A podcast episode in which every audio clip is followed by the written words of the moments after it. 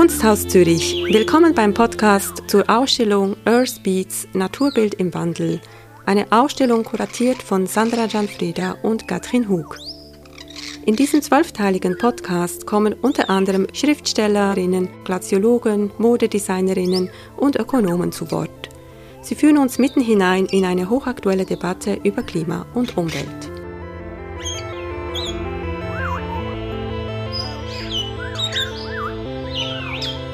Mein Name ist Sandra Gianfreda und in dieser Episode spricht Christoph Keller mit Simone Sommer.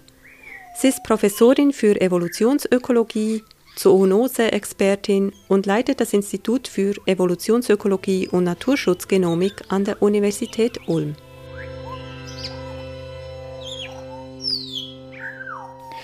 Simon Sommer, Sie forschen zu den Wechselwirkungen zwischen Menschen, Tieren und Krankheitserregern. Jetzt erklären Sie, warum ist diese Forschung gerade heute so zentral oder eben auch zentral geworden?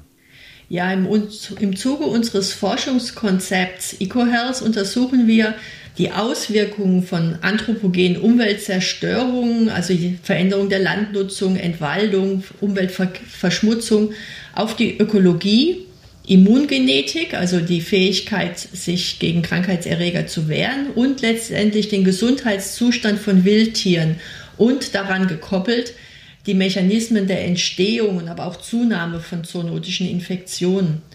Wir beobachten seit vielen Jahren, dass bei Wildtieren, egal ob wir kleine Nager fangen, Beuteltiere, Fledermäuse, Schakale, Geparde, Flamingos oder auch Frösche, dass gekoppelt an diese Naturzerstörung Infektionskrankheiten zunehmen.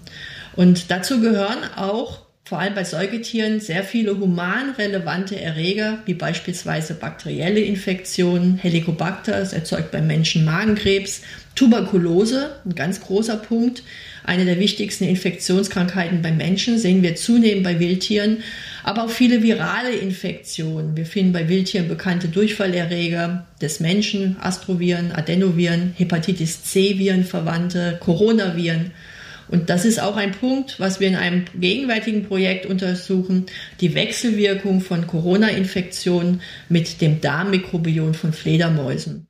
Und warum ist das so, Simon Sommer? Warum nehmen diese Pathogene, diese Krankheitserreger so dramatisch zu? Ja, es, es gibt verschiedene Gründe. Letztendlich ist es so, dass Naturzerstörung und damit gekoppelt die Veränderung der Wahrscheinlichkeit, mit der Wildtiere, Nutztiere, Haustiere und Menschen zusammenkommen, sich dramatisch verändern und so, dass es den Gesundheitszustand der Tiere beeinflusst, aber letztendlich auch der Organismen, mit denen sie zusammenkommen. Und das ist jetzt auch ganz relevant für die Pandemie, für Covid-19. Erklären Sie doch, warum. Ja, unsere Weltbevölkerung ist inzwischen auf 7,8 Milliarden Menschen angestiegen und die Erde hat deshalb sehr viele Kipppunkte erreicht. Also durch Menschen verursachte Schwellenwerte, Werk, äh, Werte, die nur noch durch ein schnelles Handeln verlangsamt oder gar rückgängig gemacht werden können. Und darunter gehört auch der Verlust natürlicher Lebensräume und der Biodiversität. Dieser Verlust natürlicher Lebensräume der Biodiversität ist einer der drei Haupttreiber, die zur Entstehung von Zoonosen, also von Krankheiten, die Tier und Mensch betreffen, führen können. Wir haben einmal die Massentierhaltung, denken Sie an Vogelgrippe, Schweinegrippe. Wir haben den kommerziellen Wildtierhandel, wo Ebola, SARS, MERS und jetzt Covid-19 ähm, dazugehören, aber auch Lebensraumzerstörung. Und das ist verantwortlich für 30 Prozent unserer neu auftretenden Krankheiten, die Menschen auch betreffen können. Sie sind viel gereist, Simon Sommer.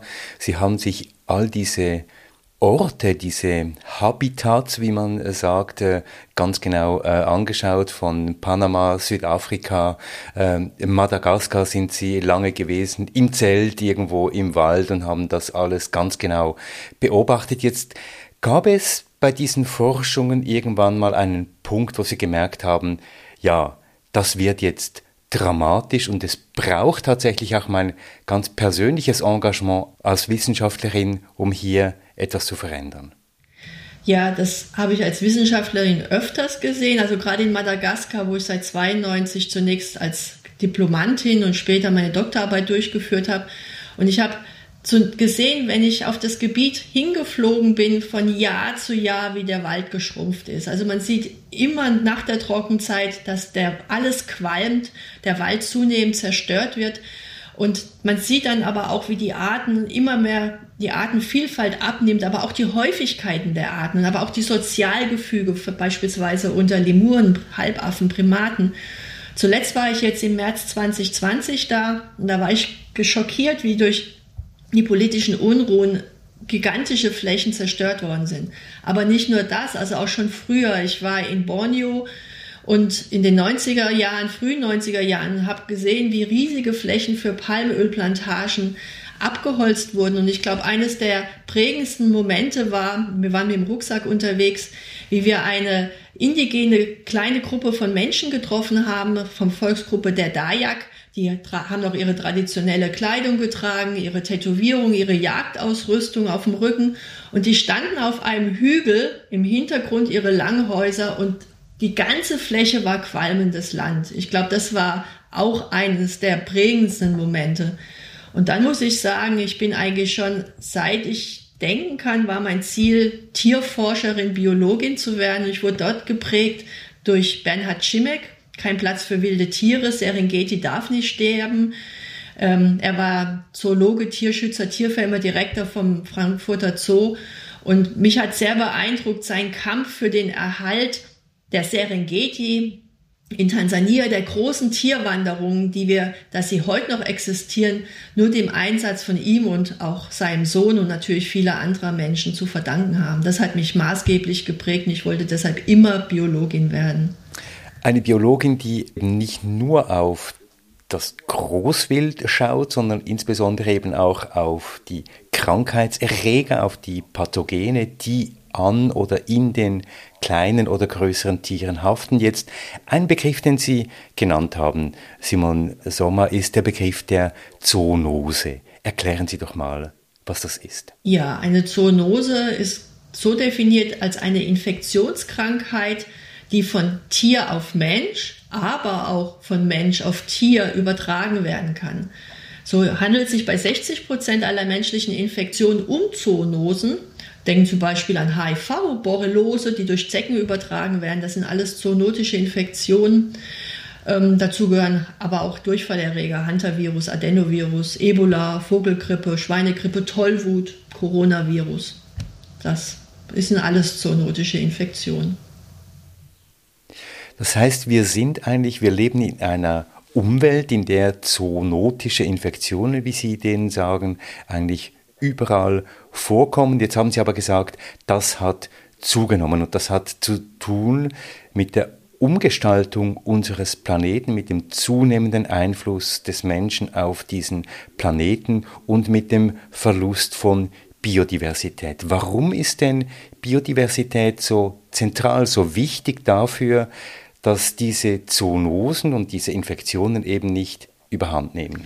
Ja, solche, solche Bio, die Biodiversität eines Ökosystems ist eine über langen Zeitraum entstandene Gemeinschaft, die in bestimmten Häufigkeitsmustern vorkommt. Also zum Beispiel die Hauptbeutegreifer sind seltener, aber es muss natürlich auch Nahrung geben. Und das hat sich über die lange Zeit, äh, in, wir nennen das Koevolution, ist das entstanden. Man muss auch sagen, ähm, was wir als Krankheitserreger bezeichnen, Bakterien, Viren, aber auch andere Kleinstorganismen, sind natürliche Bestandteile von Ökosystemen. Die waren lange da, bevor Wirbeltiere entstanden sind und diese wiederum äh, sind immer in Koevolution entstanden. Das heißt, unser Immunsystem war normalerweise angepasst.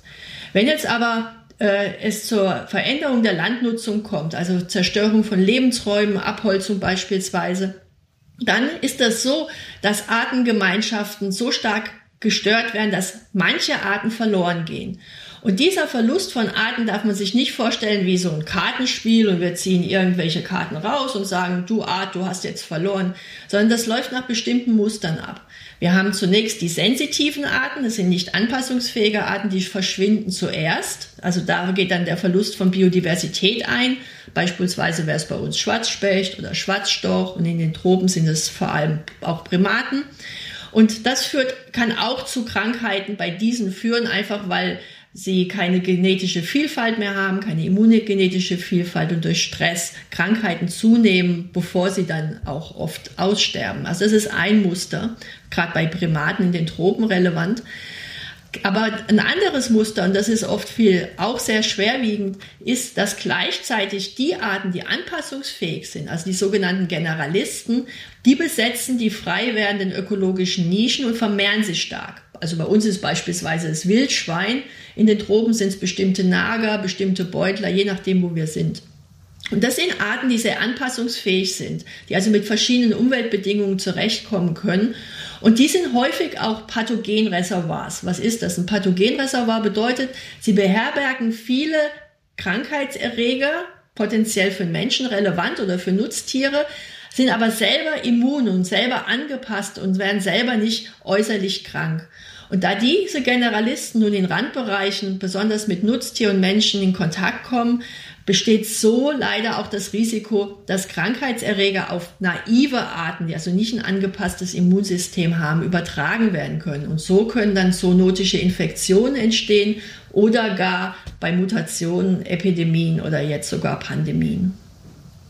Das heißt, verkürzt gesagt, die Krankheitserreger, die gefährlichen Krankheitserreger kommen einfach näher an den Menschen ran. Genau, man kann das auch ganz viel also kürzer formulieren. Man kann auch einfach sagen, der Rückgang durch den Rückgang der Artenvielfalt verursacht durch diese menschlichen Störungen äh, kommt es zu gravierenden ökologischen Veränderungen. Und diese gravierenden ökologischen Veränderungen bedingen, dass die Übertragungswahrscheinlichkeit von Erreger, von Wildtier auf Nutztier und den Menschen stark erhöht ist. Und diese gestörten Umweltbedingungen eröffnen deshalb Viren und anderen Erregern neue Kontakt- und Übertragungsmöglichkeiten. Also man muss sagen, 30 Prozent aller Zoonosen sind die unmittelbare Konsequenz von Entwaldung, Abholzung, Veränderung der Landnutzung.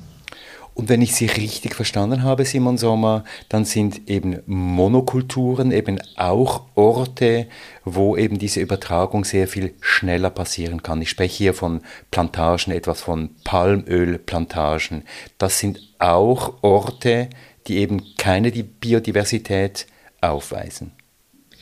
Ja, also man kann es verschieden sehen, warum so Monokulturen so schlimm sind. Also Monokulturen beispielsweise in Südamerika für den Anbau von Soja oder in, Indo in Asien für die Schaffung von Palmölplantagen sind gigantische Abholzungen. Also das sind solche Orte, die unmittelbar dazu beitragen, dass riesige Waldflächen verloren gehen und dass es zur Veränderung dieser ökosystemaren Strukturen kommt, zur Veränderung der Artengemeinschaften und dass Generalisten zunehmen.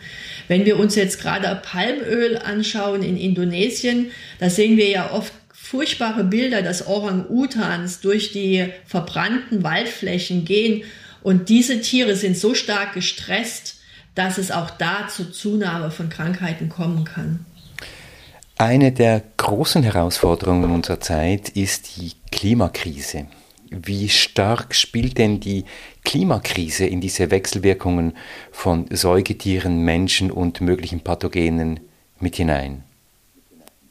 Ja, die Klimakrise ist dabei nicht zu verachten. Aber natürlich ist die Klimakrise ganz, ganz wichtig, denn auch die Klima Klimaveränderungen können die Ausbreitung möglicher Pathogene vorantreiben.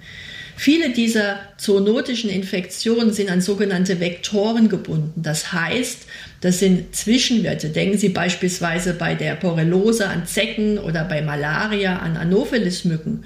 Und durch diese Klimaveränderungen können nun tropische Zecken oder Mücken in Regionen überleben, wo sie bis vor wenigen Jahren, Jahrzehnten nicht überleben konnten. Ich kann da gerne ein paar Beispiele zu nennen. Äh, zum Beispiel 2018 wurden zwei neue Zeckenarten äh, in Deutschland ähm, registriert und das hat in unseren Medien für viel Aufregung gesorgt. Das ist eine Gattung Hyaloma. Das, was vielleicht daran interessant ist, die gehört eigentlich nach Südosteuropa, nach Afrika und Asien und ist wahrscheinlich über Zugvögel zu uns gekommen. Aber bisher konnte sie bei uns nicht überleben, denn sie braucht mindestens 15 Grad die Eientwicklung und dann die verschiedenen Stadien der Zecke. Und nun scheint es warm genug zu, zu sein in manchen Regionen, so dass sich diese Zecken, die potenzielle Überträger von ähm, Zeck, Zeckenfleckfieber sind oder Krim-Kongo-Fieber auch bei uns ähm, scheinbar sesshaft gemacht haben. Anderes wichtige Beispiel ist die asiatische Tigermücke. Die ist auch seit paar Jahren in Deutschland heimisch und die kann Denguefieber, Gelbfieber übertragen und es sind über 20 Virenarten bekannt, die über asiatische Tigermücken übertragen werden können. Und vorstellbar ist beispielsweise, dass ein infizierter Tourist diesen Erreger mit nach Europa bringt und nun durch diese Klimaveränderung plötzlich Vektoren zur Verfügung stehen, also in Form dieser asiatischen Tigermücke, die durch Klimaveränderung jetzt bei uns heimisch geworden sind. Das sind ja bedrohliche Szenarien, die Sie da aufzeigen, Simon Sommer. Jetzt stellt sich natürlich die Frage, gibt es die Möglichkeit hier wieder ein neues, stabiles Gleichgewicht wiederherzustellen? Ist es möglich, in diesem Zeitraum, in dem wir leben, in diesem Anthropozän, wo eben der Mensch schon so viel umgestaltet hat, dass wir da aktiv durch unser Zutun dieses natürliche Gleichgewicht wiederherstellen können? Ja, ich denke, noch haben wir eine Chance, aber die müssen wir sehr schnell nutzen. Wir leben im Anthropozän und zum ersten Mal in der Geschichte der Erde ist es eine einzige Art, die alle Prozesse dominiert, sprich der Menschen. Es ist egal, ob wir physiologische, physikalische Prozesse anschauen oder biologische und die Corona-Krise bestätigt, dass die Erde nun wirklich viele Kipppunkte erreicht hat und die Menschheit an einem Wendepunkt steht. Also das heißt Umweltzerstörung, Wildtierhandel, Massentierhaltung als Treiber von, sind Treiber von Zoonosen und zeigen halt, dass unsere Natur, unsere Biodiversität wirklich systemrelevant ist für die Gesundheit unseres Planeten. Impfstoffe werden die Pandemie, äh, diese Pandemie stoppen, aber die Impfstoffe reichen nicht aus, um unsere Krisen zu reparieren. Das heißt, welche Lehren können wir uns möglicherweise aus dieser Pandemie ziehen? Biologische Vielfalt erhalten, Ökosysteme effektiver schützen, aber ganz wesentlich ist dabei, dass unsere Agrarindustrie überarbeitet werden muss. Also die Implementierung von Umwelt, Naturschutz äh, muss viel bedeutsamer werden. Ganz konkret bedeutet das für uns, dass äh, wir Produkte brauchen, die auf entwaldungsfreien Lieferketten basieren. Also gerade Soja und Palmöl müssen im Sinne von One Health, also Gesundheit von Tier, Umwelt und Mensch ist nicht zu trennen, betrachtet werden. Und weil wir aber diese Klimakrise sehen, brauchen wir eigentlich ein Planetary Health Konzept. Also das heißt, wir müssen die gesamten Aspekte integrieren, ähm, um weiterzukommen und ähm, zukünftige Pandemien zu verhindern, aber auch die Klimakatastrophe. Wir hatten am 11. Januar diesen Jahres 2021 den One Planet Summit. 50 Regierungschefs haben sich virtuell größtenteils getroffen unter Schirmherrschaft von Herrn Macron, Frankreich.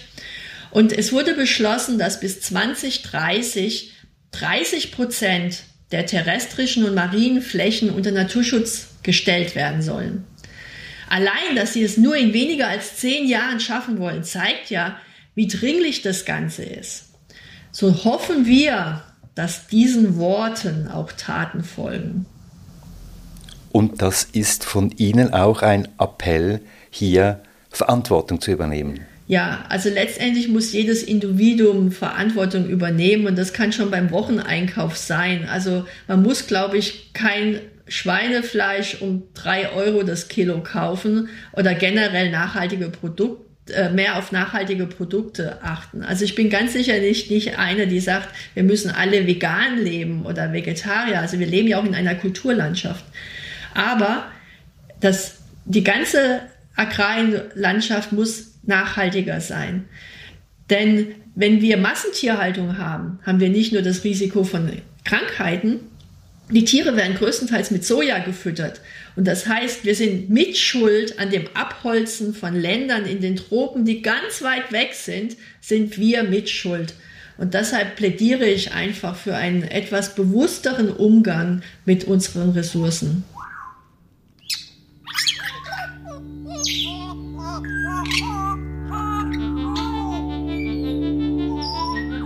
Herausgeber Zürcher Kunstgesellschaft Kunsthaus Zürich.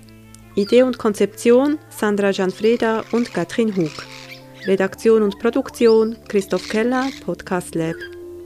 Produktion der Jingles Markus Meder. Dieser Podcast ist zu hören auf Apple Podcasts, Spotify, Deezer und Audible. Mit Dank an Rhiannon Ash, Esther Braun und Sarah Carla Nenzi. Mit Unterstützung von Swiss Re, Partner für zeitgenössische Kunst und der Tarbaka Indigo Foundation.